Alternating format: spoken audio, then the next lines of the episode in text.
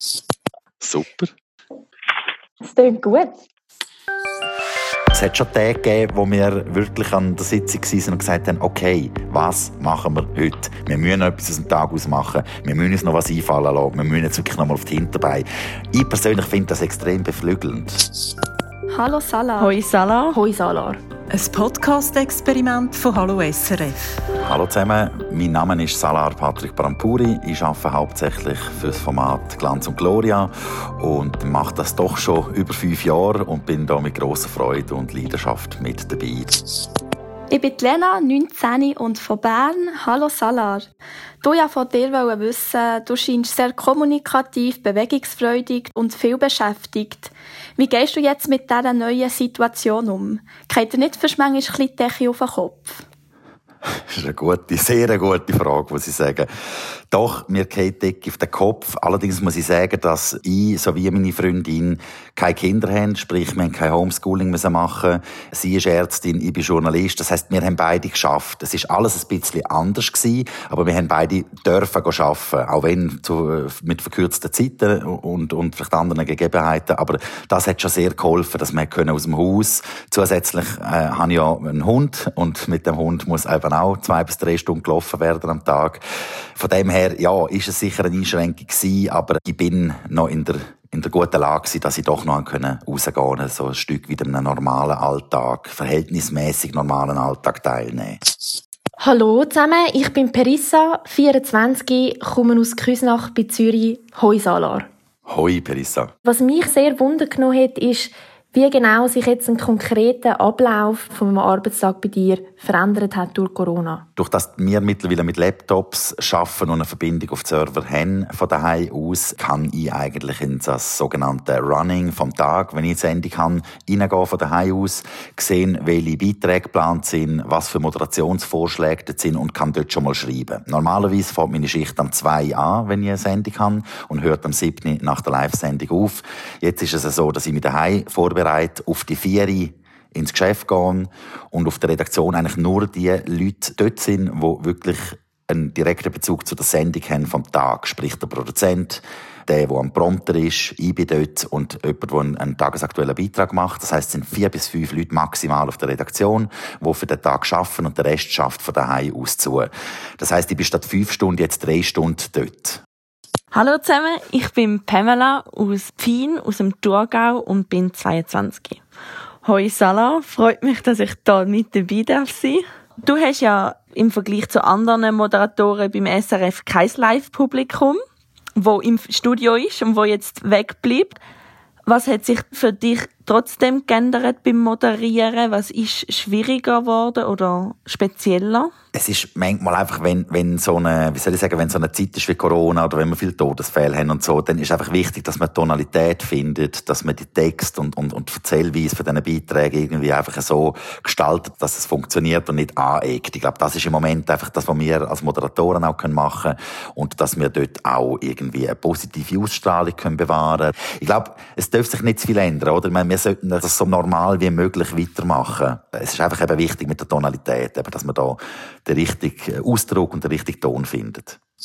Zu Glanz und Gloria, wie hat sich eure Berichterstattung am Coronavirus angepasst? Muss man jetzt auch als People-Magazin sensibilisiert senden? Absolut. Wir haben sofort uns müssen auf die ganze Sache einstellen. Man muss sich vorstellen, dass wirklich alle Events abgesagt worden sind. Also das ist, betrifft einfach jeden Anlass, wo jetzt irgendwie das Jahr stattfindet. Weiß man nicht, was passiert mit denen im Herbst, mit denen, die jetzt sind. Die sind alle abgesagt und folglich haben wir müssen sehr schnell umschwenken, uns auf eine Art auch neu erfinden. Wir schaffen halt viel mit Skype, mit Interviews. Wir haben auf der sogenannten Halde, das ist so ein Ort auf einem Server, wo wir unsere Beiträge speichern speichern, die nicht so zeitlich gebunden sind. Von denen haben wir recht viel gehabt. Die haben wir natürlich jetzt auch abgeschossen und ähm, ja, irgendwann im Mai ist es dann so weit, dass wir keine Vorige mehr haben von diesen Beiträgen. Wir hoffen natürlich sehr, dass in den nächsten paar Wochen sich das ein bisschen lockert und dass man mit gewissen Leuten, die nicht in der Risikogruppe sind, gewisse Sachen kann drehen. Aber das ist natürlich momentan, gerade für uns, glaube ich, wo, wo an Anlässe gebunden sind, an Menschen gebunden sind, ein extremes Problem gewesen. Wie könnt ihr den Glanz und Gloria Team Spirit aufrechterhalten zu diesen doch ein erschwerten Zeiten? Ist noch interessant. Es fällt gewissen extrem schwer. Bin jetzt ein Mensch, der eben findet, ich bin auch ein bisschen, wie soll ich sagen, als, als Moderator komme ich ein bisschen später zum Tag dazu, zum Tagesgeschehen und so und bin gewöhnt, allein zu arbeiten. Aber ich glaube, die, die mega gerne im Team arbeiten, für die ist es wirklich ein Problem und das sagen die auch. Da fehlen die sozialen Kontakte. Wir haben am Freitag jetzt am 4. Uhr so eine, eine Sitzung und dann ein Apero am Skype. Man muss, glaube ich, einfach wirklich etwas tun dafür und schauen, dass man sich halt eben mit all diesen äh, Tools, die wir haben, hilft und dass man sich doch irgendwie sozial kann austauschen kann, ohne dass man sich jetzt muss sehen Und eben einen Fall schwerer, im anderen weniger. Ich glaube, die grosse Hoffnung ist einfach, dass man irgendwann wieder zurück in den Alltag findet und in die Normalität. Mhm. Man hat meistens von den negativen und herausfordernden Veränderungen durch die Covid-19-Problematik. Hat so etwas Positives für eure Sendung, für den Inhalt oder für die Kreativität der Redaktorinnen und Redaktoren? Ja, ich glaube, das hat es absolut. Ich bin sowieso ein Mensch, ich versuche immer das Positive zu sehen. Und ich glaube auch am Negativsten, und eben, ich meine, das ist etwas, da, da sterben Menschen, das ist, äh, das ist eine riesige Tragödie. Aber selbst da dran können wir wachsen und ich sehe auch da etwas Positives. Und eben, wenn es das ist, dass man die Programme eben wie Skype jetzt gelernt hat zu nutzen und vielleicht auch nachher merkt, dass gewisse Sachen im Homeoffice können passieren, dass vielleicht nicht jeder muss jeden Morgen ins Geschäft fahren und einen Stau mit verursachen.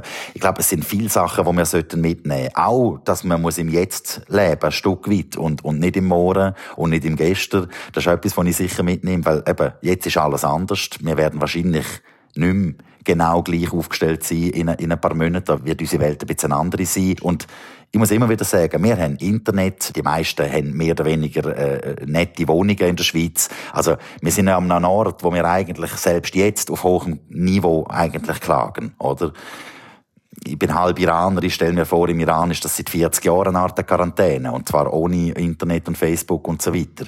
Und, und darum glaube ich auch, man muss sich da wieder in, in der Relation von der ganzen Welt auch sehen. Es ist eine Weltkrise und es betrifft alle. Und ich glaube, wir sind immer noch an einem Ort, wo wir extrem gute medizinische Versorgung haben, wo wir sehen, wie der Bundesrat reagiert und kommuniziert. Also da bin ich extrem stolz gewesen, auf unser Land und, und wie das jetzt gehandhabt worden ist. Wir haben es vorher auch schon angesprochen, die Stimmung im Team. Jetzt, wenn man so halt wirklich mit reduziertem Team vor Ort ist und einfach so ein bisschen der menschliche Kontakt fehlt, wie sehr beeinflusst dich auch emotional das unter diesen Umständen? Ja, es ist so, dass wir manchmal auf dieser Redaktion extrem einen hohen Lernpegel haben. Es sind viele junge Leute, sind alle kreativ und arbeiten eben in den Tag hinein. Und das ist etwas, was mir persönlich nicht so gut bekommt. Also ich bin sehr schnell abgelenkt in so einem grossen Raumbüro und werde dann selber auch laut und kann dann auch ein bisschen lästig werden zwischendurch durch den Tag. Also meine Kollegen sind echt froh, dass ich nur 40 Prozent äh, arbeite, sprich zwei bis drei Sendungen mache in der Woche, dann haben sie wieder Ruhe. Und ähm, mir bekommt es eben eigentlich ganz gut, dass ich mich ein bisschen besser konzentrieren wenn dort nur drei, vier Leute rumschleichen. Und, ähm, also hat es auch Vorteile für dich? Für mich persönlich hat es eigentlich auch Vorteile. So hart wie das tönt für meine Gespänli bei aller Liebe. Aber es ist einfach so die Konzentration im großen Büro, wo mir jetzt eben wirklich äh, es hilft, wenn weniger Leute sind. Gibt es jetzt durch Corona vielleicht auch Raum und Zeit, um sich kreativ auszutoben, um Sachen auszuprobieren und vielleicht auch andere Themen mehr aufzugreifen, als man es vorher hatte oder hätte können? Ja, also im, Bereich Brainstorming und Planung passiert das. In der Umsetzung eben sind wir halt doch, wie soll ich sagen, eine Sendung, wo wir können Sachen ausprobieren, aber wir können nicht einfach irgendwelche Guerilla-Aktionen machen. Wir haben momentan extrem viele Zuschauer. Das SRF hat in dieser Krisenzeit einen extremen Zuwachs gehabt an, an Zuschauern, auch Glanz und Gloria, was wieder beweist, dass halt eben in Krisensituationen die Schweizer beim öffentlich-rechtlichen Sender gehen, gehen, gehen Informationen holen und diesen Infos vertrauen. Und das ist auch, äh, wie soll ich sagen, ein schönes, ein schönes Zeichen gewesen. Das hat uns auch gut getan.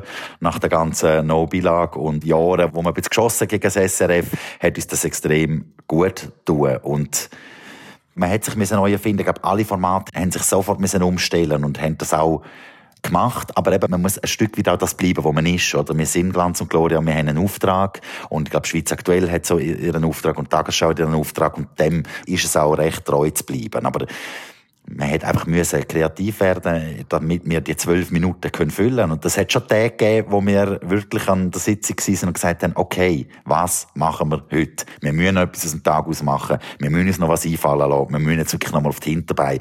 Ich persönlich finde das extrem beflügelnd und wichtig. Und das zeigt auch wieder eben, wie, wie viel in einem steckt, weil Das Problem ein bisschen bei so einer Sendung wie bei Glanz und Gloria oder bei all diesen Magazinsendungen, die einfach tagtäglich kommen, ist so eine, eine gewisse Berufsblindheit, dass man ein bisschen in den Alltag hineingeht und so ein bisschen äh, gemütlicher wird und sagt, so funktioniert oder?